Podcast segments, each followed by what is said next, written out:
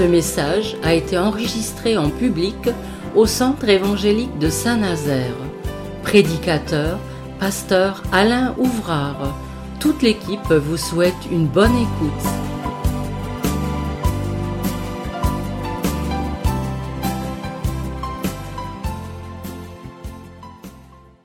Alors j'ai dit Apocalypse chapitre 7 verset 17. Car l'agneau qui est au milieu du trône les pètera et les conduira aux sources des eaux de la vie, et Dieu essuiera toute larmes de leurs yeux. Cet agneau les pètera et les conduira aux sources des eaux de la vie, et Dieu essuiera toute larmes de leurs yeux. On retient eh bien, cette compassion divine où Dieu prend soin des hommes qui sont dans la tristesse, la crainte, la peur, dans les tourments. Et puis, une seconde lecture sur laquelle nous allons poser notre, méditation, c'est dans Ésaïe chapitre 49, le verset 14 jusqu'au verset 16. Hein, c'est très bref également. Alors, Ésaïe, chapitre 49, verset 14. Sion, Israël, hein, on comprend. Sion disait, L'Éternel m'abandonne, le Seigneur m'oublie. Une femme oublie-t-elle l'enfant qu'elle allait? N'a-t-elle pas pitié du fruit de ses entrailles? Quand elle l'oublierait, moi je ne t'oublierai point. Voici, je t'ai gravé sur mes mains. Alors on va faire correspondre la première euh, lecture, hein, premier texte, hein, où il est question que, eh bien, Dieu manifeste sa compassion et qu'il essuie toute larme, il console. Il apporte, eh bien, cette guérison de l'âme, qui est la tristesse, qui est le désespoir, hein, qui est le chagrin. Et puis, euh, nous avons également cet autre texte que nous pouvons euh, faire correspondre, où Israël se dit à un moment donné, dans probablement ses épreuves et ses tribulations, Israël va dire, mais Dieu m'abandonne, l'Éternel m'abandonne, où est Dieu? Peut-être c'est la question que beaucoup d'hommes se posent, peut-être peut-être même des chrétiens, mais je prie et Dieu ne répond pas. Je cherche Dieu et je ne le trouve pas. Alors Dieu, l'Éternel m'abandonne, le Seigneur m'oublie. C'est une euh, prière de désespérance, c'est une complainte, on pourrait dire, une lamentation de, désespoir. Et voilà que Dieu va répondre par euh, cette affirmation, il dit, mais, par exemple, une femme oublie-t-elle l'enfant qui est né de son sein qu'elle allait, c'est son enfant. Elle ne va jamais l'oublier, c'est pas possible, puisque c'est une partie d'elle-même. Elle donne la vie, elle n'oubliera jamais finalement la vie.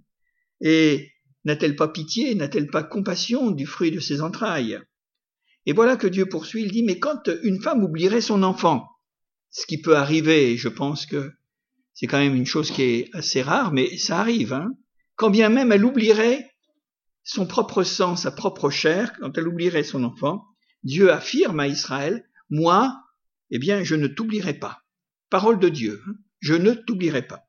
Et puis, ce qui va faire l'objet de notre réflexion ce soir, c'est cette petite euh, phrase, Voici, je t'ai gravé sur mes mains. Je t'ai gravé sur mes mains. J'aimerais commencer euh, par euh, cette réflexion qui touche eh bien, un fait de société aujourd'hui, c'est un effet de mode, c'est fun, voilà, on pourrait dire comme ça. Un effet de mode, savez-vous que un Français sur dix, eh bien, est tatoué? Je t'ai gravé sur mes mains. Oui. Depuis quelques années, et ce n'est pas un jugement de valeur, hein, je ne juge pas, mais je constate, et vous l'avez certainement constaté depuis euh, plusieurs années, il y a un florissement dans nos villes, un petit peu partout, de, de boutiques de tatouages. Il y en a partout. C'est vrai? Hein, alors, euh, bon, euh, Euh, je pense que les pouvoirs publics ont voulu quand même un peu légiférer parce que il y a des peintres en bâtiment et puis il y a des artistes aussi hein, dans le tatouage. Alors c'est vrai qu'il faut faire attention parce que bon, ça requiert quand même certainement de la des précautions et puis de l'hygiène aussi. Alors il y en a qui en ont fait les frais parce que quand les choses sont faites, hein, un papier à tapisserie, on peut le décoller et puis en remettre un autre, hein, pour mettre de la peinture. Mais là, hein, euh, la toile c'est pas la même.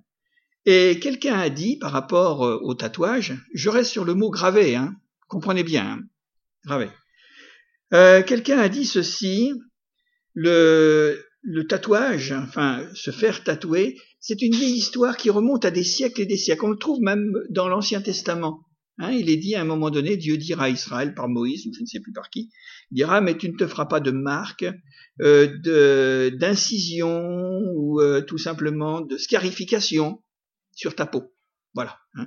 Parce que bon, euh, voilà, hein, si l'on part du principe que nous sommes des créatures à l'image de Dieu, bien que nous sachions que Dieu n'est pas matériel et n'est pas corporalisé, c'est un esprit. Néanmoins, nous les créatures, eh bien, nous avons un corps. Voilà. Hein, il est beau quand il est jeune, et puis il est aussi beau quand il est vieux aussi. Hein. Vous attendiez peut-être à autre chose. Hein. ça s'appelle la vieillesse. Mais il y a de beaux vieillards. Voilà. Comme ça, ça rassure tout le monde. Hein. Alors après, bien sûr, il y a des marques. Mais c'est le, c'est tout simplement euh, l'outrage des années, hein, où il y a des rides, des belles rides. Mais quelquefois, eh bien, euh, il y a des gens qui portent très très bien leurs rides, hein, c'est vrai. Hein, euh. Puis les cheveux blancs aussi, parce que c'est la couronne finalement d'argent.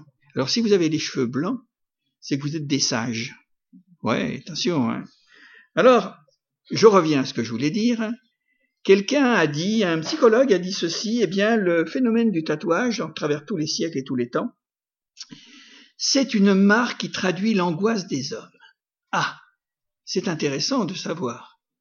Oui. Selon l'analyse de ce sociologue, hein, il a remarqué que les gens qui euh, voilà euh, se font tatouer, c'est qu'il y a certainement, eh bien quelque part, il y a, il y a, une motivation, il y a quelque chose, il y a une raison. Hein, euh, on fait pas les choses comme ça, tout simplement parce qu'on ne sait pas pourquoi on les fait. C'est qu'il y a des raisons. Hein, voilà. Et il dira, mais c'est une recherche d'identité. Voilà. Une recherche d'identification, de ressembler à, de peut-être euh, se prendre ou avoir un modèle, et dans notre temps on parlerait peut-être d'idole, à ressembler. D'ailleurs, euh, les gens qui ont un succès euh, dans quelque domaine que ce soit, on a tendance à les imiter, que ce soit en politique, que ce soit dans la musique ou dans la autre chose. Hein, on essaie. Vous avez remarqué que le langage, finalement, eh bien, euh, c'est comme dans une corporation. Vous savez, il y a un langage particulier, professionnel, etc. Ça, c'est le monde du travail. Mais dans les partis politiques, il y a un langage particulier à la droite, à la gauche, à l'extrême, etc., etc. C'est des mots, hein. Tout ça, c'est des mots. Alors, c'est pas du tatouage, hein, naturellement, mais c'est une expression. C'est un langage.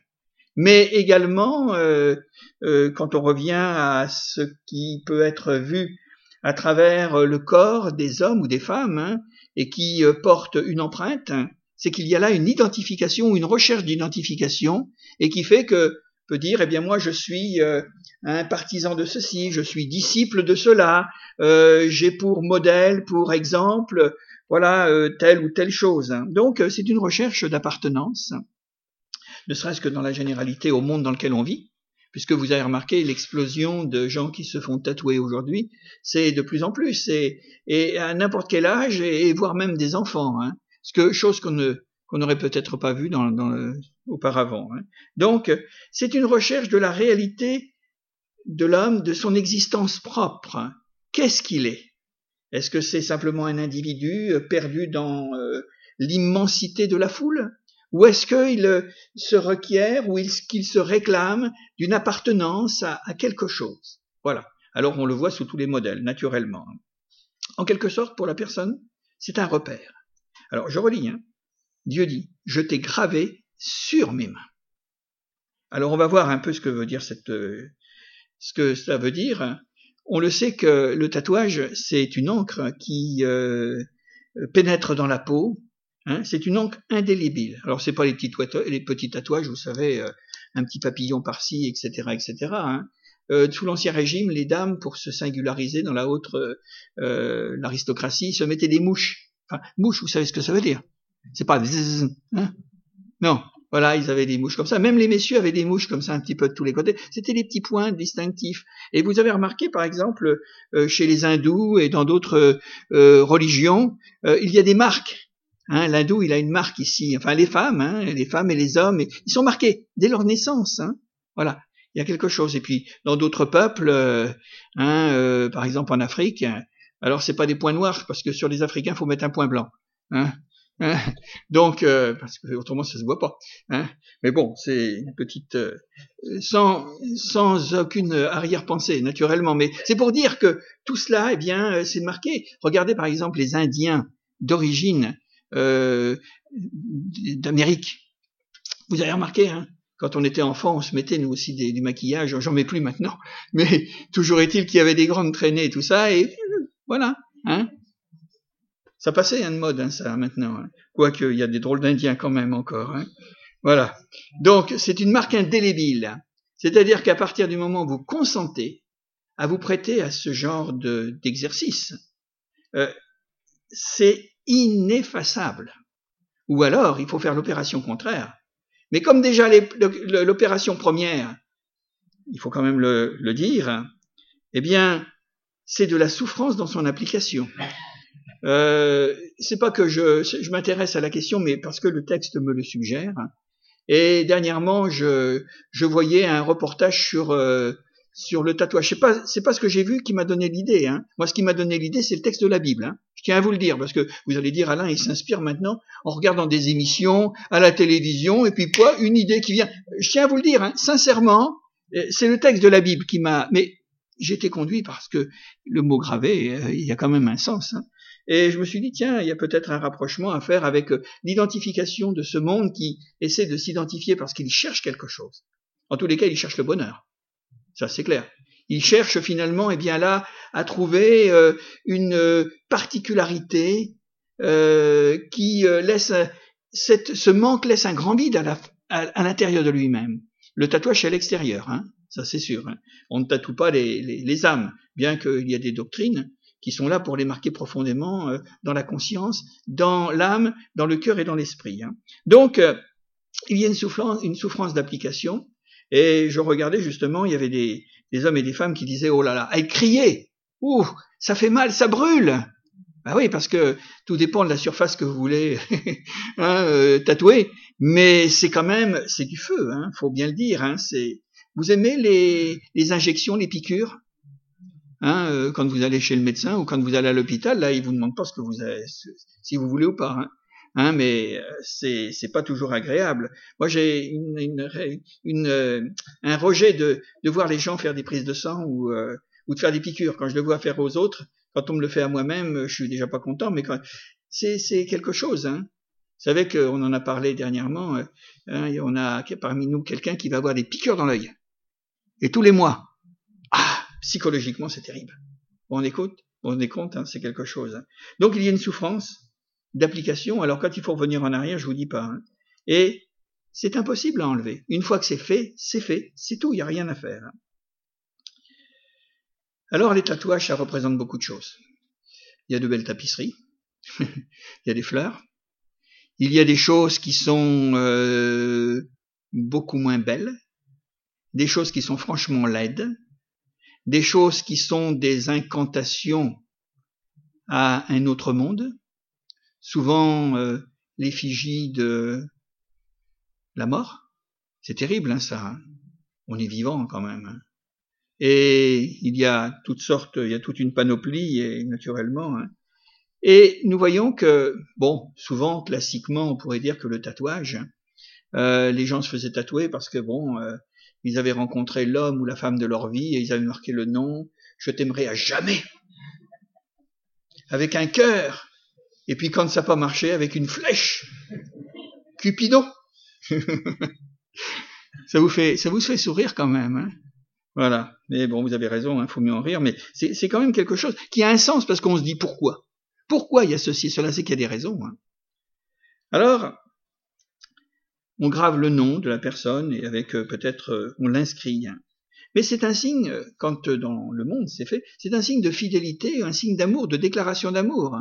Hein, naturellement, voilà, si vous mettez le prénom féminin et puis que vous le montrez à tout le monde, bah, il peut y avoir beaucoup de Jeannette, il peut y avoir beaucoup d'Émilie, il peut y avoir beaucoup de Marion. C'est sûr que, mais bon, normalement c'est fait pour rester. Alors, cette, cette démarche de tatouage, c'est une déclaration quelque part, c'est d'être à. C'est tout simplement, eh bien, faire partie de. C'est clair. Faire partie de la société, où les gens, eh bien, pensent que ça fait partie du, bah, de l'air du temps, on, fait un tatouage. Et euh, c'est l'empreinte distinctive que l'on appartient à un groupe. Voilà. Hein. Vous savez qu'on le fait pour les animaux. Hein les animaux, on va leur mettre un tatouage. Alors là, c'est au fer rouge hein, pour euh, les bovins. Hein, ou alors on leur met une petite, euh, hein, voilà. Excusez-moi, j'ai rien contre les boucles d'oreilles. Mais voilà, c'est bon. Il peut y avoir une simple mode, et puis là, ça va pas loin. Hein. C'est pas, grand chose. Donc c'est, l'empreinte d'une distinction. Et ça, c'est important parce qu'on va arriver finalement à notre sujet. Ceci dit, le chrétien naît de nouveau. Je ne parle pas du chrétien religieux qui euh, finalement l'est de nom, mais dont l'expérience euh, est très superficielle, est en surface. Hein.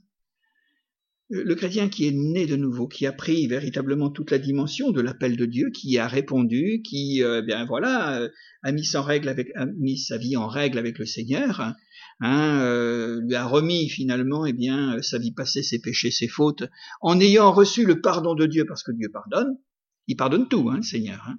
Ah, il est très large. Et puis euh, dans cette vie nouvelle, ce renouvellement de, de vie, eh bien nous voyons que le chrétien qui est dans cette dimension spirituelle, son nom est inscrit. Il est gravé. Il est gravé, nous dit la parole de Dieu, je t'ai gravé sur mes mains. C'est Dieu, dans la personne de Jésus, qui est, porte notre nom. C'est pas nous qui portons le nom de Jésus. On n'aggrave pas le nom de Jésus sur notre peau, sur notre vie. C'est le contraire qui se produit. Alors que les hommes, dans l'habitude finalement du tatouage, ils prennent les empreintes. Que là, nous, nous restons à l'intérieur de nous-mêmes dans cette transformation et ce renouvellement, mais quelqu'un a porté et a porté notre nom. Et nous allons aller un peu plus loin. Il est dit tout simplement, voici, je t'ai gravé sur mes mains. C'est euh, une prédiction. C'est prophétique. Quand Ésaïe a écrit ces paroles inspirées par Dieu, parlant de la part de Dieu, cette démarche de Dieu d'inscrire le nom des hommes sauvés viendrait 800 ans après. Donc, on peut dire que c'est prophétique. C'est pour ça que le livre du prophète Ésaïe, on l'a appelé le l'évangile avant l'évangile. Parce que quand vous lisez Ésaïe 53, euh, vous avez tout de suite la compréhension de ce que, de ce, de ce que sera le, serviteur de l'éternel, le Messie pour les Juifs et le sauveur de tous les hommes, hein, naturellement.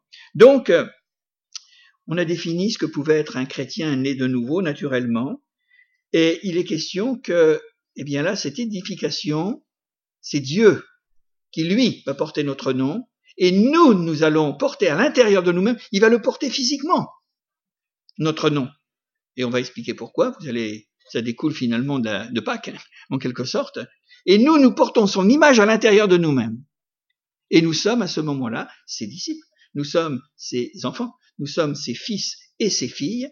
Et toute la personne, toute euh, l'identité, toute la dimension morale et spirituelle de Dieu en Jésus-Christ, eh bien, c'est à l'intérieur de nous-mêmes.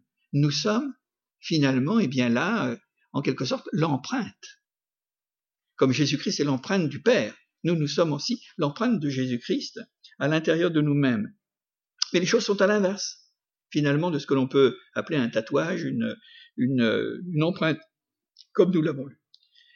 Vous comprenez bien que quand il est dit je t'ai gravé sur mes mains, cela augure la réalisation du plan salvateur de Dieu, le plan de salut de Dieu.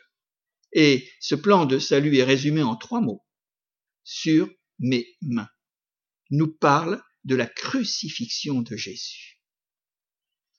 Ses mains, ses pieds, son côté, voilà des blessures. C'est pas un tatouage.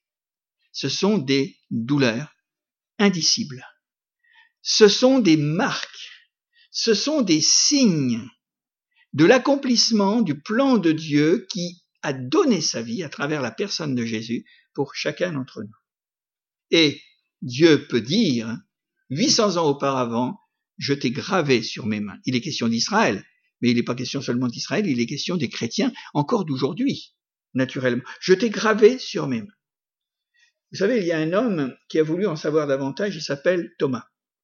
Et Thomas, c'est un incrédule dans un premier temps, après avoir été euh, pendant trois ans à suivre Jésus, avoir vu ses miracles et entendu ses messages d'amour, ses messages qui, qui, descendaient du ciel. À un moment donné, dans son, sa déception que Jésus se soit laissé crucifier et ne le voyant plus, eh bien, euh, va être véritablement dans une grande confusion, voire une profonde déception.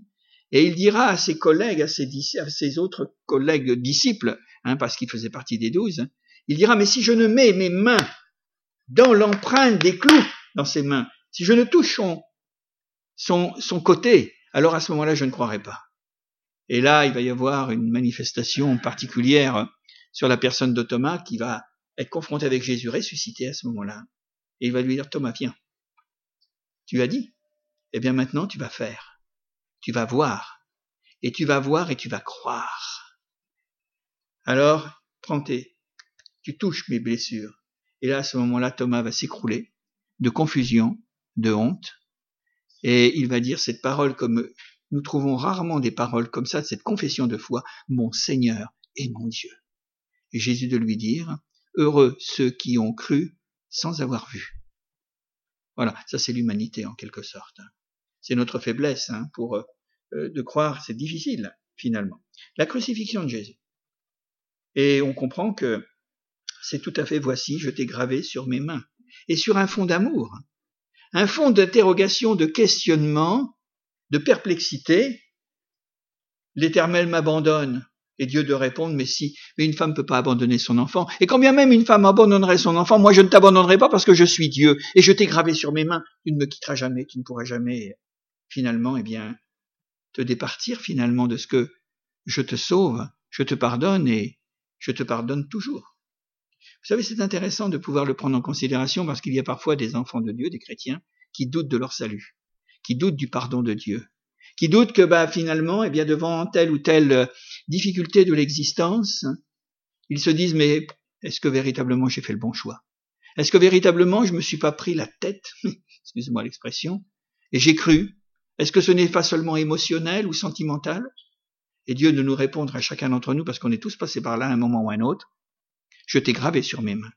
Et vous n'avez pas, et les uns et les autres qui sommes là ce soir, nous n'avons pas à douter que nous appartenons au Seigneur et que nous lui appartenons et il nous appartient.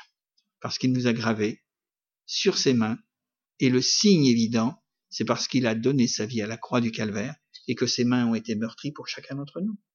Notre salut, notre pardon, notre guérison, tout ce dont nous avons besoin naturellement la marque de son nom. La marque de son nom et la marque de notre nom, eh bien, dans l'acte, notre pardon, notre salut, notre appartenance dans sa chair. Oui. Parce que quand il est question de main, il est question de la chair, et une chair de souffrance. Parce qu'il n'y a rien de plus redoutable que la croix. Il n'y a rien de plus redoutable que la peine capitale d'un crucifié. On en a parlé la semaine dernière. C'est une c'est une condamnation des plus horribles que la crucifixion. Ça se faisait dans le temps de l'Antiquité. Des milliers et des milliers de gens ont été crucifiés. Quelque chose, hein. Et on peut pas s'imaginer, et du temps de Jésus, c'était encore ça. Vous savez, les clous qui se font les marques, eh bien, ces clous nous étaient destinés, et c'est lui qui les a pris. Les clous, c'est l'image, finalement, du châtiment. C'est l'image de la souffrance, c'est l'image de la mort.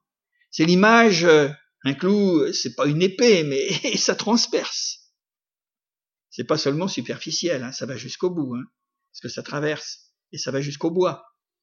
Et vous restez comme ça accroché. Et ce que Jésus a vécu, eh bien, il l'a vécu pour chacun d'entre nous. Nous avons d'innombrables textes dans euh, le Nouveau Testament particulièrement, oui, le Nouveau Testament, où il est question finalement, dans par le détail, du sacrifice que Jésus a accompli pour nous, ses souffrances, étant une victime expiatoire. C'est-à-dire que, voilà, il a été sacrifié à notre place. Et on pourrait peut-être ajouter que Jésus, à cause de la croix, ne nous oubliera jamais. On a vu dimanche dernier, à travers cette petite vidéo que nous avons passée, que nous avons visionnée ensemble, où euh, il est question d'un regard pour croire et pour être sauvé. C'est si simple, hein, être sauvé.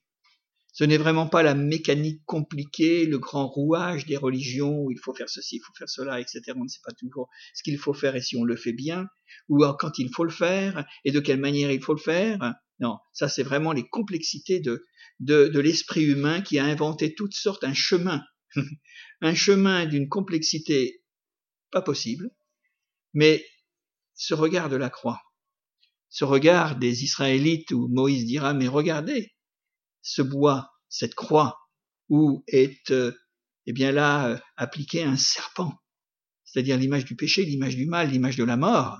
Alors regardez, et tous ceux qui regarderont seront guéris, seront sauvés. Et des siècles et des siècles après, ce n'était pas un serpent qui était sur la croix, c'était finalement le contraire. On pourrait dire, eh bien l'agneau, en quelque sorte, l'agneau de Dieu, Jésus-Christ. Et aujourd'hui, la compréhension de l'évangile, ce n'est ni plus ni moins qu'un regard et de dire, eh bien Jésus, il est mort pour moi. Et parce qu'il est mort pour moi, je crois qu'il est mort pour moi. Alors je suis pardonné, je suis sauvé, et maintenant je rentre en relation avec mon Dieu et lui avec moi. Il ne mettra pas dehors ceux qui, finalement, eh bien, lui font confiance. Hein. Et c'est tout cela, finalement, qui nous est dit à travers euh, ces quelques paroles j'étais gravé sur mes mains. Alors il nous oubliera jamais. Écoutez, j'ai trouvé trois modalités particulières de ce que peut, comme on pourrait donner une application finalement à ce que je viens de dire, hein, que Dieu ne nous oubliera jamais et que nous, nous n'avons pas oublié ce qu'il nous a donné, jamais. Écoutez, dans Exode chapitre 13 et verset 9, je vous lis le texte, hein, vous le retrouverez, hein, quand euh, c'est Moïse qui euh, parle, qui parle de la part de Dieu à Israël, écoutez bien. Dieu dit à Israël, ce sera pour toi, mon peuple d'Israël, comme un signe sur ta main. On revient toujours à la même chose. Comme un signe sur ta main, et comme un souvenir entre tes yeux. Vous savez, les phylactères que l'on voit chez les juifs orthodoxes, on les voit encore aujourd'hui en Israël. Si vous allez en Israël à Jérusalem, particulièrement à Jérusalem, il y a cela, hein. Mais toujours est-il que bon, ça c'était la loi. Ce sera pour toi comme un signe sur ta main et comme un souvenir entre tes yeux, afin que la loi de l'Éternel soit au fond de ton cœur. Dieu nous a donné sa parole. Il nous a donné finalement eh bien tout ce qui est nécessaire pour que nous le conservions, que nous le gardions. Et vous savez, pour que nous restions attachés, que nous restions gravés sur les mains de Dieu, les mains de Christ, eh bien, il faut garder sa parole. Parce que c'est cette parole qui nous fait vivre. Il n'y a pas autre chose. Cette parole est la vie, Jésus le dira dans la prière sacerdotale, Jean chapitre 17, quand il dira, mais ta parole est la vérité, ta parole les a rendus purs. C'est notre foi dans la parole de Dieu. Écoutez, on a quelque chose de formidable. On a une Bible. C'est pas seulement un livre d'histoire, un livre de sagesse et de poésie. Hein. Non. C'est le livre de Dieu, c'est le livre de l'esprit. Parce qu'on peut toujours lire la Bible à droite, enfin, on peut la prendre dans tous les sens, à l'endroit, à l'envers. Finalement, si c'est considéré comme une simple littérature, ça va peut-être nous enrichir intellectuellement, cérébralement parlant, mais ça ne nous donnera rien de plus. Mais par contre, quand l'esprit vient dans la vie d'un homme, alors à ce moment, la parole de Dieu est une lumière sur notre sentier et elle est véritablement une lampe à nos pieds. Hein. Et elle donne la vie. Hein, c'est pour ça que il est parlé justement dans Exode au peuple d'Israël. Dieu dit mais garde ma parole parce que c'est elle hein, qui va te garder. Si tu la graves sur ton cœur, si tu la gardes au fond de toi-même, dans ta conscience, dans ton esprit, eh bien à ce moment-là, mais ton nom ne sera jamais effacé. Hein. Est-ce que vous savez que le principe que nous trouvons dans le Nouveau Testament, que lorsque Jésus reviendra, il nous est dit que nous aurons finalement, eh bien, la dimension de la félicité de ce monde spirituel, de nouveaux cieux, une nouvelle terre. Mais il nous est dit que l'entrée sera octroyée à ceux dont les noms sont inscrits sur le livre La connaissance du bien humain Non, sur le livre de vie. Voilà. Il y a encore une deuxième implication, alors elle est beaucoup plus sentimentale, si vous aimez le romantisme, euh, vous allez être servi parce que vous lisez le livre des Cantiques des Cantiques et vous allez voir un peu ce que c'est. C'est un livre formidable. Connaissez le livre des Cantiques des Cantiques? Eh oui, on avait fait une étude complète hein, sur cela il y a quelques années. Hein. Et le livre des Cantiques des Cantiques, c'est un poème d'amour. Et quand on a lu tout à l'heure que Dieu dit, mais quand bien même une femme abandonnerait son enfant, moi je ne t'abandonnerai pas parce que je continue à t'aimer, même si tu ne m'aimes pas. C'était l'histoire du, père du fils prodigue, hein, qui a continué à aimer son fils, alors que finalement lui il avait pris euh, eh bien là, euh, des distances. Hein. Dans le livre des Cantiques des Cantiques, tout à l'heure nous avons parlé de la parole de Dieu inscrite sur notre cœur, et dans le Cantique des Cantiques, avec toute la charge poétique qu'il peut y avoir, écoutez, il est dit ceci, Mets-moi comme un seau sur ton cœur, comme un seau sur ton bras. C'est pas les mains, mais c'est le bras, hein. Car l'amour est plus fort que la mort.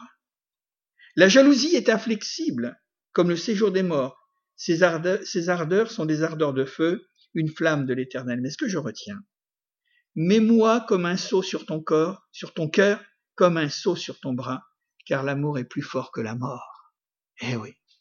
Et une chose qui est extraordinaire, hein, c'est que rien n'empêchera Dieu de nous aimer comme nous l'avons dit il y a un instant. Peut-être que quelquefois nous nous sentons euh, nous ne sentons pas à la hauteur. Nous nous reprochons des choses. Nous pouvons nous sentir sales. Nous pouvons nous sentir indignes. Mais une chose qui est certaine, c'est que si Dieu a donné ce qu'il a de plus précieux, la personne de Jésus, malgré nos fautes, malgré tout ce que nous pouvons commettre, dans la mesure où nous prenons conscience de ce que nous faisons en mal et que nous demandons pardon. Bien sûr, on le comprend. Mais une chose qui est certaine, c'est que Dieu reviendra toujours pour nous offrir son, son pardon là où il y a une véritable repentance. Ça s'appelle la grâce. La loi, elle punit. Elle juge et elle condamne. La grâce, elle absout. Et on peut toujours venir, parce que je peux vous dire que dans l'Ancien Testament, qui était le régime de la loi, euh, on en a vu quand même des, des bons, hein enfin des bons. je pense à David et puis ou même à Abraham, ils ont commis des fautes, etc. Mais à chaque fois qu'ils sont revenus vers Dieu, eh bien Dieu leur a toujours donné son, son pardon et, et sa grâce. Ouais, mets-moi comme un seau sur ton cœur.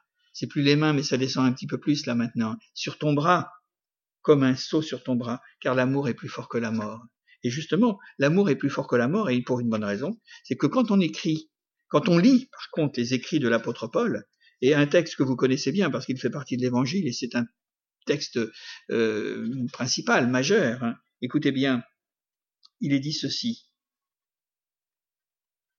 Car j'ai l'assurance, dit Paul, que ni la mort et ni la vie, ni les anges ni les dominations, c'est-à-dire le monde spirituel invisible, ni les choses présentes ni les choses à venir, ni les puissances, ni la hauteur, ni la profondeur, ni aucune autre créature ne pourra nous séparer de l'amour de Dieu manifesté en Jésus-Christ, notre Seigneur. Rien n'arrêtera l'amour de Dieu pour ceux qui croient en lui, ceux dont le nom est gravé sur ses mains. Ça vous arrive d'avoir peur d'être perdu? Ben n'ayez aucune peur. Vous, vous avez, pouvez l'appréhender. Mais Dieu, lui, tient, il est fidèle. Nous, nous pouvons être infidèles, nous pouvons chuter, nous pouvons, c'est vrai, parce que nous sommes que des hommes. Mais Dieu ne se réunit jamais de son appel et de ses dons. Et il nous a donné le salut. Parce que le salut, faut pas l'oublier, c'est un don, hein. c'est pas, c'est pas un mérite, hein, quoi qu'il en soit. Hein. Dans la Bible, il est question de, de, signes et de marques. Je voudrais dire encore quelques mots. Ça ne vous dérange pas? Non, ça va? Non? C'est bien, vous dormez pas. Parce que moi, je dors pas. Alors, les marques et les signes dans la Bible. C'est intéressant de prendre en considération ce qui peut nous être dit. C'est comme dans la vie, dans la Bible, parce que la Bible, c'est, une histoire, c'est un cliché, c'est le schéma, euh, c'est, euh, nous pourrions dire, euh, bien un zoom sur la vie des hommes. Hein. Alors les signes et les marques, il y a des signes et des marques d'amour et de haine. On fait bien la différence, non, quand même? quand on sent qu'il y a de la tendresse ou du respect, de la bienveillance et, toutes sortes de choses semblables. Et on sait très bien que quand il y a de l'animosité, hein, du ressentiment et toutes sortes de choses, ça se manifeste par des, des, regards, ça peut se manifester par des paroles, et ça peut se manifester par, manifester par des gestes, tant en amour que en haine. Il y a des signes de, qui parlent de la mort et des signes qui parlent de la vie. L'humanité a connu des périodes extrêmement difficiles et encore récemment, quand euh, le, les nazis ont envoyé des millions et des millions d'hommes, des juifs en particulier, dans les camps de, de concentration, et la première chose qu'on leur appliquait, c'était un matricule. Je crois que c'était ici, hein, probablement. Hein, ici, oui, voilà, hein, sur le bras. Et c'était en quelque sorte un matricule des condamnés à mort, et naturellement, c'était dans les camps de concentration. À la libération, ces pauvres gens, ceux qui en sont revenus, parce qu'il en est resté quand même 6 millions, euh, ont essayé d'effacer tout ça, mais c'est pas possible. Voilà. Hein Et puis savez-vous aussi, parce que on, on le sait, on l'apprend aussi ça, c'est qu'il y avait aussi un matricule hein, tatoué sur les exécuteurs nazis, c'est-à-dire SS. Et ils avaient un matricule qui était là. Pour eux, c'était plus haut. C'était près du cœur peut imaginer. Hein. Et à la libération, les SS, pour fuir euh, les libérateurs, enfin leurs vainqueurs, eh bien, euh, faisaient tout ce qu'ils pouvaient pour effacer ce matricule, jusqu'à ce que se scarifier, jusqu'à enlever la peau, euh, jusqu'à coudre finalement, eh bien, pour dénaturer finalement le matricule. Alors, euh, c'était terrible parce que vous aviez à la fois les condamnés et vous aviez les exécuteurs. Et beaucoup sont passés à travers les mailles du filet comme ça, hein. mais il y en a beaucoup qui se sont fait prendre. Parce que quand il y avait ces inspections, hein, les Américains ou les Anglais, euh, quand ils faisaient l'inspection, quand ils voyaient qu'il y avait là quelque chose, ils savaient très bien que c'était un nazi. Et ce signe était un signe finalement d'identification à la mort, au régime de mort auquel ils appartenaient. C'est quelque chose de terrible. Dans la Bible, il nous est parlé de la marque de la bête. Vous avez lu ça Si vous lisez le livre de l'Apocalypse, il est question de la marque de la bête. La bête, qu'est-ce que c'est? La bête, c'est rien de divin, hein? Mais c'est tout de l'animal, de l'atrocité, de la euh, monstruosité, la bête. Et il nous est dit que dans la fin des temps, le monde portera, ira même chercher la marque de la bête. Oui, parce que les conditions politiques ou les conditions économiques seront telles qu'on ne pourra ni plus acheter ni vendre sans avoir la, marque de la bête. Hein. Alors à la fois sur la main, tiens, c'est curieux, hein, je t'ai gravé sur mes mains, caricature, ou je t'ai gravé sur mon front, enfin le front. Et ce sera un signe d'identification à la bête, à l'antéchrist, au faux prophète, et à son système, parce que la, bête représente un système économique, politique, etc. On a fait des études hein, sur cela, on en avait partagé ensemble quand on avait fait le livre de l'Apocalypse. C'est très intéressant, sans, sans extrapoler et, en restant sur la parole de Dieu, naturellement, parce que bon, on va pas, pas raconter n'importe quoi. Hein. Les marques de la bête, de l'humanité à la fin des temps. Je pense que les gens, sans le savoir, lorsqu'ils se font tatouer, quel que soit, enfin, et surtout peut-être quelquefois avec des caractères très significatifs, ils ne savent pas qu'ils se donnent. Voilà. Ils se donnent. Parce qu'il y a une identification. Nous, pour nous chrétiens, bon, j'ai connu des, chrétiens qui, après s'être convertis, regrettaient profondément ce qu'ils avaient fait alors qu'ils s'étaient convertis, mais je dis c'est pas grave, le Seigneur sait tout cela. Alors c'est vrai que quelquefois on voit des, chrétiens qui viennent avec euh, des tatouages, des choses comme ça. Mais attendez, les choses anciennes sont passées, toutes choses sont devenues nouvelles. Parce que c'est pas l'extérieur de la peau, c'est pas l'extérieur la peau qui compte, c'est l'intérieur qui compte. Et un homme qui est converti, bah écoutez, hein, bon, est-ce qu'il a, il va le garder, hein, ça c'est sûr. C'est comme quelqu'un qui a perdu une jambe, il est amputé, il va la garder, elle repousse pas. Contrairement à certains farfelus qui disent qu'une jambe repousse. Enfin bon, là, faut bien l'arroser. Hein comme une plante. Mais bon, toujours est-il la marque de la bête, c'est une marque de flétrissure aussi. C'est l'apôtre Paul qui nous dit que la corruption de l'humanité, dans, dans certains domaines, y compris le domaine religieux, les choses ont été tellement poussées à l'excès, dans toutes sortes de choses qui n'ont plus rien de biblique et d'évangélique. Hein. Il dira, mais ils portent la marque de leur flétrissure dans leur propre cœur, dans leur propre vie. Hein. Et puis, on l'a dit tout à l'heure, il y a les signes également dans la Bible. Les signes. Il y a le signe de Dieu. Surnaturel, prodigieux, quand Dieu dit à Moïse, à travers les dix plaies d'Égypte, se montrer comme dans toute sa puissance. connaissez l'histoire des dix plaies d'Égypte?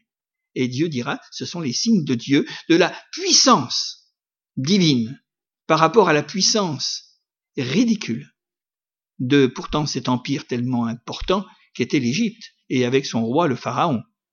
Mais c'est question de signes. Jésus nous parlera des signes du ciel. Ouais. Il nous parlera des signes des temps. Et là, c'est très prophétique parce que ça nous fait rentrer finalement et eh bien dans l'étude de la parole de Dieu, où les choses finalement sont dites avant et nous les voyons s'accomplir sous nos yeux encore aujourd'hui. Il reste encore pas mal de prophéties à accomplir. Les signes des temps, les signes du ciel.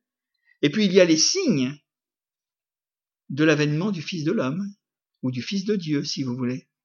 Tout ce que nous trouvons, par exemple, dans, les, dans la fin des quatre évangiles, ce que l'on appelle en théologie l'eschatologie c'est-à-dire le retour de Jésus, avec les signes précurseurs. Il y aura des séductions, il y aura des tremblements de terre, il y aura des guerres, des bruits de guerre, il y aura des famines, des pestes, etc., etc. Ce sont les signes des temps et ce sont les signes que nous, en tant que chrétiens connaissant la Bible, eh bien, nous pouvons discerner en disant, mais Jésus revient bientôt, comme nous l'avons chanté tout à l'heure. Maintenant, on ne connaît ni le jour ni l'heure. Soyons sérieux et soyons sages, prudents.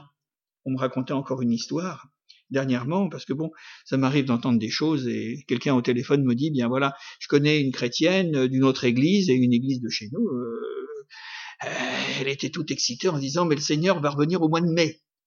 avec les grèves, avec... Euh, moi j'ai pensé à ça. Je me dis, avec le problème des trains, avec les avions qui décollent pas, je me dis, mais, ça, mais Seigneur, attends le mois de juin. Mais quoi que le mois de juin, c'est pareil puisqu'il va y avoir encore des, grèves. Et s'il revient au mois de juillet, au mois d'août, tous les Parisiens sont à la campagne. Bon. Non, mais attendez, excusez-moi. Non, mais c'est vrai. Moi, quand j'entends ça, je me dis, mais où va-t-on chercher des choses pareilles? Des inepties pareilles Restons sages et restons prudents. Mais bien sûr, Jésus reviendra quand il reviendra. Mais le problème n'est pas de savoir comment il va revenir, on le sait déjà ne peut savoir quand il va revenir, mais est-ce que nous, nous sommes prêts au moment de son retour? Ça, c'est l'essentiel. Est-ce que nous sommes encore dans la foi? Parce que c'est l'essentiel? Conclusion. Certitude, pour terminer. Je voudrais marquer dans votre cœur comme si c'était gravé, pas tatoué, hein, mais gravé dans votre cœur, inscrit dans notre cœur à chacun, les certitudes et les preuves indélébiles que Dieu aime d'un amour fou Ouais, il nous a aimés d'un amour fou. Quelquefois, on a des expressions. Il ou elle, il est fou d'amour. À l'emmener dans un hôpital psychiatrique. Il a perdu complètement la tête. Non, mais vous savez, il y a des gens, quand ils sont amoureux, ça s'en va dans tous les sens. Hein. Plus rien ne compte que leur passion amoureuse. Voilà. Ils ne vivent que pour ça et tout ça. Mais enfin, la descente, après, quand on atterrit, c'est plus dur. Hein. Hein c'est plus dur. C'est pour ça que, bon, l'amour, ça doit être bien équilibré et normal, hein, et pas partir dans tous les sens. Enfin, c'est vrai, quand on est jeune, euh, quelquefois on apprend tout ça, hein, c'est bien. Alors, Dieu nous aime d'un amour fou, parce que c'est fou d'avoir aimé une humanité qui n'était pas aimable, qui était révoltée contre lui, qui était contre Dieu, qui faisait tout ce qui peut être une offense et, quelque chose d'abominable contre Dieu. Eh bien, Dieu nous a aimés de cet amour fou. Et je vous en donner la preuve à travers finalement le texte que j'ai pas lu tout à l'heure, mais que je vous réserve, écoutez bien. C'était avant, quand on a parlé de la femme qui n'oublie jamais son enfant, et quand bien même elle l'oublierait, Dieu nous dit, mais je, je, je toi, je ne t'oublierai jamais. Ou je t'ai gravé sur mes mains. Écoutez, le texte d'Ésaïe, prenez le temps d'écouter simplement. Ésaïe 49, c'est toujours dans notre chapitre. Ainsi parle Dieu. Au temps de la grâce, je t'exaucerai. C'est verset 8 hein, dans votre Bible. Au jour du salut, je te secourerai. Je te garderai. Je t'établirai pour traiter alliance avec le peuple, avec toi en l'occurrence, personnellement, pour relever le pays, pour distribuer les héritages désolés, pour dire aux captifs, sortez, vous êtes libres. Ça nous rappelle un peu, l'Esprit du Seigneur est sur moi. Il m'a appelé à annoncer une bonne nouvelle aux pauvres, à libérer les captifs et les opprimés, à tous ceux qui sont dans les ténèbres, paraissez à la lumière. Ils péteront sur les chemins, et ils trouveront des pâturages sur les coteaux. Ils n'auront pas faim, ils n'auront pas soif. Le mirage et le soleil ne leur fera point souffrir. Car celui qui a pitié d'eux sera leur guide. Dieu a pitié, il a compassion des hommes qui croient en lui. Et quelles que soient les épreuves que nous pouvons connaître, ou les revers de fortune, ou toutes les choses qui peuvent changer brutalement dans notre vie, mais Dieu n'a jamais cessé de nous aimer. C'est ça la question. Moi, je veux croire de tout mon cœur. Ça fait quelques jours que je marche avec le Seigneur, mais je voudrais vous dire simplement que on n'a jamais vu le Seigneur fois on passe très très près du précipice. Hein. On se dit mais pouah, c'est dur, c'est difficile, Seigneur. Eh ben moi, je, peux vous le dire et, et, je suis là aussi pour pour l'attester. Et il y en a bien d'autres qui peuvent le dire. Mais Dieu, même au dernier moment, est le Dieu de notre secours et de notre délivrance. Car celui qui a pitié d'eux leur sera sera leur guide et il les conduira vers les sources d'eau. On a lu tout à l'heure les sources de la vie les eaux, les eaux de la vie. Je, change, je changerai toutes mes montagnes en chemin, et mes routes seront frayées. Les voici, ils viennent de loin, les uns du septentrion, de l'Occident, les autres du pays de Sittim. Cieux, réjouissez-vous, terre, soit dans l'allégresse, montagne, éclatez en cris de joie, car l'Éternel console son peuple et il a pitié de ses malheureux. Sion, disait L'Éternel m'abandonne, le Seigneur m'oublie. La femme oublierait-elle l'enfant qu'elle allait N'est-elle pas pitié du fruit de ses entrailles? Quand elle l'oublierait, moi, je ne t'oublierai point. Voici, je t'ai gravé sur mes mains. Que le Seigneur nous bénisse ce soir. Vous savez que votre nom, il est gravé sur les mains de Jésus. Et il a payé le prix le plus fort. Ça va? On l'a compris, ça. Hein? Eh bien, gardons-le dans notre cœur. Le Seigneur est merveilleux. Le Seigneur est fidèle. Et il nous aime d'un amour fou. On va prier. Seigneur, nous voulons te rendre grâce et te remercier parce que ta parole, elle est merveilleuse. Ta parole, elle a des richesses, Seigneur, insoupçonnées. Lorsque nous regardons les textes et que nous voulons véritablement, eh bien, nous laisser instruire par toi, lorsque nous te disons, Seigneur, pour chacun d'entre nous, Seigneur, enseigne-moi ta parole. Seigneur, Donne-moi de comprendre ce que tu veux me dire. Eh bien, Seigneur, c'est toujours une parole de consolation, une parole d'encouragement, jamais une parole de condamnation. Quelquefois, je me condamne moi-même. Mais Seigneur, toi, tu ne m'as pas condamné. Tu ne me condamnes pas non plus. Et tu me dis, Seigneur, et tu me rappelles cette grande vérité biblique, qu'en effet, Seigneur, mon nom, le mien, comme celui de mes amis, eh bien, notre nom à tous est gravé sur les mains de Jésus-Christ à cause de la croix. Parce que Seigneur, de cette mort, on a découlé la vie. Et aujourd'hui, Seigneur, je vis par la foi. Je vis parce que je te fais confiance. Je vis même si je comprends pas par où je passe, même si je comprends pas les épreuves, même si je ne comprends pas, Seigneur, des choses. Une chose qui est certaine, c'est que je sais que mon nom, il est inscrit au cœur de ton, de tes mains. Il est inscrit sur ton cœur, Seigneur. Alors merci Jésus. Tu bénis cette parole. Tu lui donnes la force de ton esprit, Seigneur. Et nous te louons et nous te bénissons tous ensemble. Merci Jésus. Amen. Amen.